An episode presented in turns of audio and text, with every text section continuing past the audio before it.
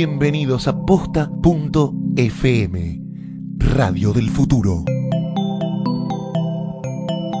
A continuación, las canciones.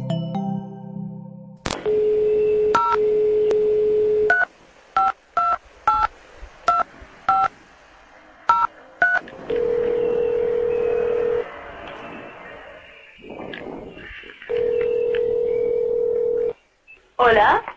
Hola, Rosario. Eh, no, habla Nina, la hija. Ah, hola Nina, ¿cómo andas? Habla Violeta Castillo. Ah, hola. Bienvenidos a las canciones. Hoy voy a hablar con Rosario Blefari sobre su tema Viento helado, que está incluido en Estaciones, su segundo disco solista. Estaciones salió en el 2004 y fue el primer disco que escuché de Rosario. Pero ella ya tenía toda una carrera hecha porque en los 90 lideraba Suárez, la banda que hoy es un emblema del rock independiente de Buenos Aires. Yo nací en el 89, así que todo eso medio que me lo perdí. Rosario fue muy importante para mí unos años más tarde, cuando me anoté en su clásico taller de canciones. Eran encuentros semanales en su casa, por eso ahora cuando llamo Nina se acuerda de mí. Y a la primer clase me acuerdo que fui con mi cuadernito pensando que iba a ser medio teórico, y sin embargo terminamos haciendo ejercicios de elongación, entre otras cosas. El gran mensaje de ese taller fue que de cualquier cosa pueden salir las canciones y que no hay fórmulas o técnicas para llegar a ellas. Rosario, por ejemplo, no tiene ni idea de dónde salió viento helado. Escuchemos la canción y cuando termine la historia en la voz de la propia Rosario Blefari.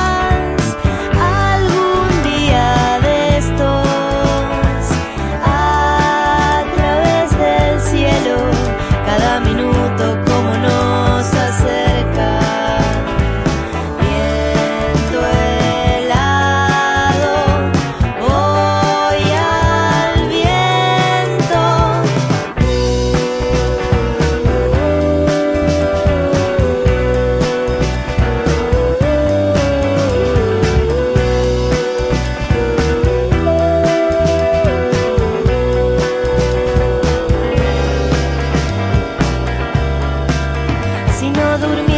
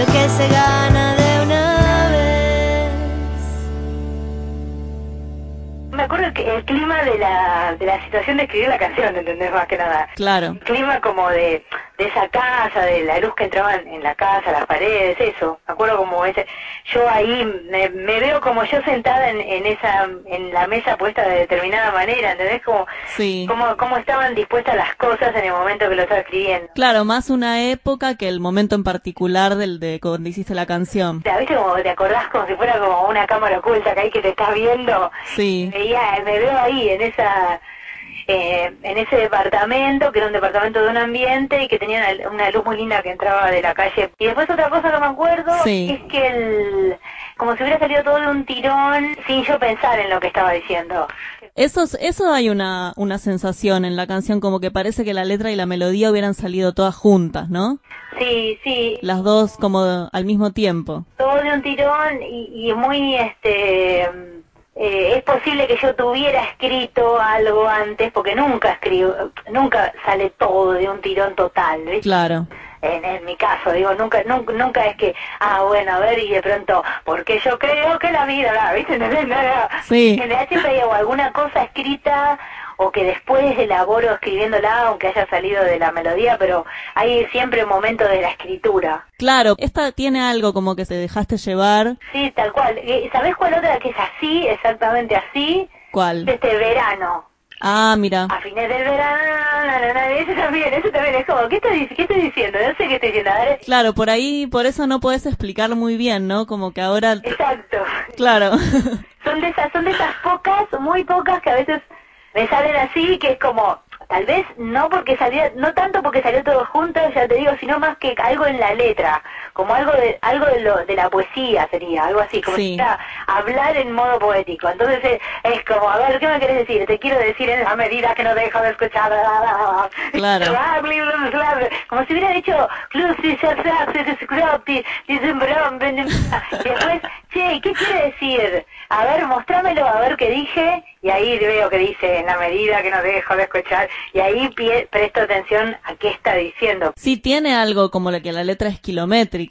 Sí, sí, sí, sí, de hecho, Dice un montón de cosas. un montón de cosas y al mismo tiempo, eh, en un momento me pasó con esa letra que tu- eh, yo eh, fui a ir al psicólogo, es la anécdota, no, sé que yo soy antipsicólogo total, porque nada, porque fui la, la única vez que había ido cuando tenía 19 años, yo no, no, no me resultó y siempre fui como bastante descreída o creía que no necesitaba, no sé, era como anti, viste, psicología, ir al psicólogo. Claro. Tuve que acudir en una en emergencia porque en un momento me pasó que me la empecé a olvidar la letra de ese tema Wow. y me pasaba en vivo.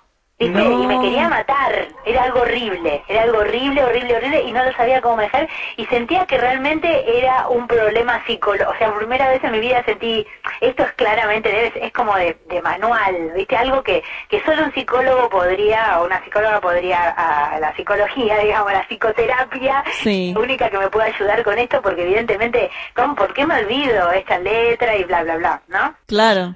Y bueno, y me, y, em, y me pasó un par de veces ¿Y qué te dijo? ¿Qué te dijo la, si se puede saber, no? y no, siguió mi, mi, mi falta de fe en la, en la psicología. ¿No crees que puede, que puede haber sido el hecho de que, de que no te acuerdes exactamente en qué situación le hiciste? Como que fue así un momento de, de trance, digamos. Exactamente, exactamente, porque ahí lo que cuando yo enfrento esta situación de que no me acuerdo la letra, trato de pensar como el actor, ¿viste? Cuando pensás, y bueno, pero ¿qué estoy diciendo? Claro. ¿Entendés? Entonces cuando trataba de pensar qué estaba diciendo, no no le encontraba, no es, es como esos ese tipo de, de escritura que no que no hay un trasfondo atrás más que la escritura misma, que es realmente la combinación de esas palabras, esa es la- eso es lo que dice, dice eso, no dice otra, no quiere decir nada más que esas palabras eh, combinadas así. Claro. Es como, como si uno pudiera decir, no quiere decir nada, eso es lo que quiere decir, nada quiere decir, quiere decir en la medida que lo... O sea, solamente Sí. habla de sí misma. Y, y- Claro. y, y- y cobra su- existencia en, en, en su en, en mencionarse, o sea, algo así sería. Su existencia consiste en decirse. Claro. Y no y no hay nada, no no habla ni de la vida, ni de la muerte, ni del amor, ni de no no nada, dice en la medida bla, bla, bla, y ay, parece que dice, pero no dice nada. Eso eso también tiene. Claro, no, no hay nada más que lo que está ahí, digamos. Exacto, exacto, que me parece que, que también es, es un, un eh, como un atributo propio de la poesía eso, aunque aunque tal vez uno diga, "Ah, pero esto no, eh, ¿por qué esto sería un poema? O sea, como decís, es muy simple, porque no no hay algo donde uno, diga, "Ah, no, mira, acá hay una, un, un, este, no sé, sinécdotón, no sé, algo, ¿entendés? Que decís, ah, veo acá la poética, sino que con palabras simples, imágenes ah, simples, hay una construcción compleja que es una construcción en sí misma y no. Y en verano me pasa lo mismo. Sí. Que y no hay forma de memorizarlo eso que no sea bien de memoria, o sea, es bien de la memoria de en la medida y no y no puedes apelar a ninguna lógica de, de acordarte, no sé, ponerle reservado, yo de re pienso, Sí. me estoy- no me la olvido porque pienso, a veces me olvido, me puedo olvidar igual, Sí. pero pero si me quiero acordar, apelo a la, a la lógica, digo, bueno, a ver qué dice, dice, y que cuando vuelva a la casa, es más, Es como que cu- más que cuenta una historia. Claro, y que podés improvisar y decir algo parecido, incluso, uy, me olvidé una palabra en la canción y metes otra, qué sé yo. Sí. Obviamente la memoria agarra una palabra Parecida, claro. que sea, y la metes ahí, y capaz que nadie se da cuenta, salvo algún muy loco que la conoce la canción mucho. Sí. Y, y yo no podía hacer con esa eso, ¿viste? Porque no, no, no, no, no encuentro, no, no, no hay nada que le reemplaza, la, no, no le encuentro un sentido que reemplazar ni nada. Tiene algo también de dejar ir, digamos, y, y de abrir paso a otras cosas. Y también tiene algo como súper nostálgico que es medio tanguero. Sí, sí, eso me lo decía María Esquiaga, que cuando la tocaba, ella, no de la primera, me decía, para mí es retanguera. Sobre todo la parte, la, la melodía de las estrofas son todas retangueras. Los eucaliptos de la calle principal. Sí, a mí me gusta mucho el tango, sí, me gusta, me gusta y lo, lo, lo digamos, con el tango tengo una relación, como te puedo decir, como, eh, como no, no me dediqué al tango, pero sin embargo es como una música que yo siento que, que entiendo, no, no, no a nivel no al nivel de, de los entendidos del tango, de cómo tocarlo, de las orquestas, de la- los estilos, de la historia del tango, eso tal vez me, me falta muchísimo, no, no sé, pero, pero sí siento que tengo con el tango esa relación de la que podría tener un gitano con el flamenco, ¿entendés? Así, bueno, Sí. eh, es, esta, esta es la música que, digamos, que, que corre por, por mi vena, no sé. Claro. Claro. y sí, sí, como una cosa O sea, te llega, sí, obvio. Sí, sí, la, la que la que yo siento que, que que como que podría interpretar naturalmente o algo así, no sé que no no no tengo que estudiarlo para entenderlo al tango. Este no tengo que eh, es como que está en mí, algo así sería. Claro. Bueno, como a- a- le pasa a mayor cantidad de la una cantidad enorme de de, de, de- de- de porteños. Sí, pero en tus canciones, eh, la construcción de las melodías, no sé, todo como que tiene algo así tangueros. Muchas canciones tuyas. No sé, eh, Partir y Renunciar, también es retanguera. Sí, sí, tenés razón, tenés razón. Es como que hay algo ahí. O sea que esta canción es como que la composición fue inconsciente en, en varios niveles. Sí, sí, sí, sí. Sí, podríamos concluir Podríamos concluir. Podríamos concluir. y que ah, como es como se trata de algo que maneja algunas cosas desde ese nivel inconsciente eh, y bueno es pero posible que, que si uno tuviera que pensar de qué habla creo que debe hablar de, de las cosas que no se hablan debe hablar de eso seguramente Claro. que por algo tiene encontró como un lenguaje ahí se esco- está escondido pero en, está escondido en un lenguaje eh, cotidiano, común, qué sé yo, pero está hablando de lo que no, de lo que no, no se habla o, o da miedo o qué sé yo. Tiene también una parte que habla de los sueños. Si no durmiera no podría ni soñar. ¿Vos rescatás muchas ideas de los sueños en general para hacer canciones?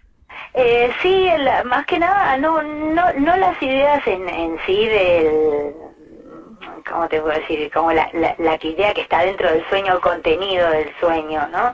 Sino muchas veces la, la forma en la que uno cuenta los sueños. Me parece que, que cuando uno cuenta el sueño, hace un, el, el lenguaje hace un esfuerzo muy grande, es como algo inacible, algo, eh, viste que a veces pasa que estás, le decís a otro, che, no sabes lo que soñé anoche, y cuando empezás a contar te das cuenta que no podés, que no te alcanza para transmitir, o sea, no te Sí. alcanzan las palabras para transmitirle lo que es, y a veces queda como una pavada total. Eh, había un cubo y no sé qué, y no sabés a, a qué apelar, y le da una luz rarísima, pero no, y, y usás adjetivos, y qué sé yo, y tratás, tratás, tratás de transmitir, pero no podés. Bueno, y, eh, eso me interesa así en la canción, de alguna manera, ese discurso, for- esforzándose por, por, transmitir una, al- algo eh, muy personal, que es la relación que tiene uno con, con esas imágenes mentales eh, sin conciencia. ¿Te interesa más transmitir como, la, como el, el intento de explicar el sueño que, el, que explicar el sueño en sí?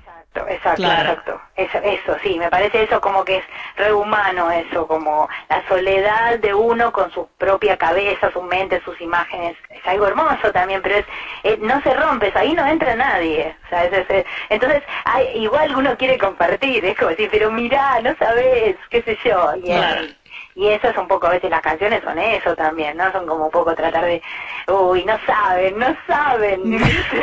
y entonces querés contar y querés contar y querés, eh, no sé, compartir. Sí, de una. Y, y esta canción, por ejemplo, es, es muy favorita del público. Bueno, es una de mis favoritas también. ¿Y es una de tus favoritas? Sí, es una de mis favoritas, de hecho es una canción que yo sé que, ¿cómo te puedo decir? Como que yo la canto, por ejemplo, si estoy en una situación que estoy un poco como fría y tengo que quizás salir a cantar y me siento como desconectada por ahí de la situación porque no sé, porque recién llegué, porque me acaban de decir que no sé qué cosa, ¿viste? Por alguna situación de enfriamiento, eh, como de falta de erotismo cantoril, ¿viste? Claro. Ya, Sí. pero en- yo sé que si yo arranco, o sea, propongo, cantar esa canción, se, se enciende el mundo de las canciones. Y entras en, entras en calor, digamos. Rápidamente entro en calor y sé que hago entrar en calor rápidamente a los demás, como que sé que siempre es un portal así de acceso rápido a la, a la, a la conexión con, la, con el mundo de las canciones. Claro. Y en vivo en general la canta, cuando la tocas con banda, sobre todo, se, se acelera bastante. Es un poco la, la, la, la, época, ¿viste? En la que está justo eh, como si fuera la, la moda personal de, de uno con, con, con la música, ¿viste? Claro.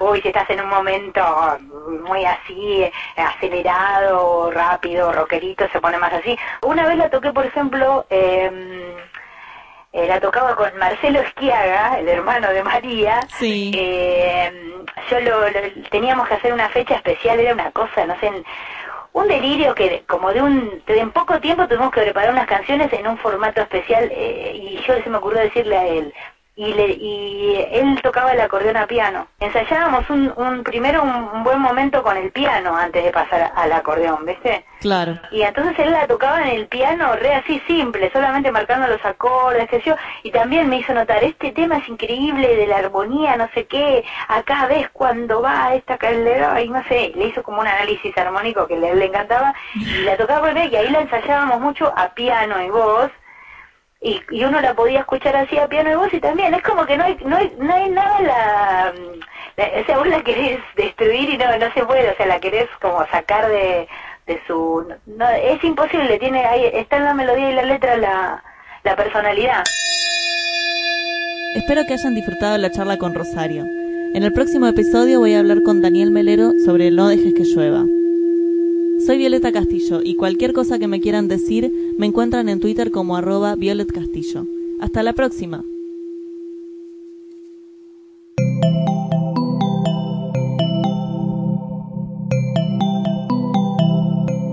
Sigan pegados a posta.fm, radio para escuchar como quieran y donde quieran. Posta.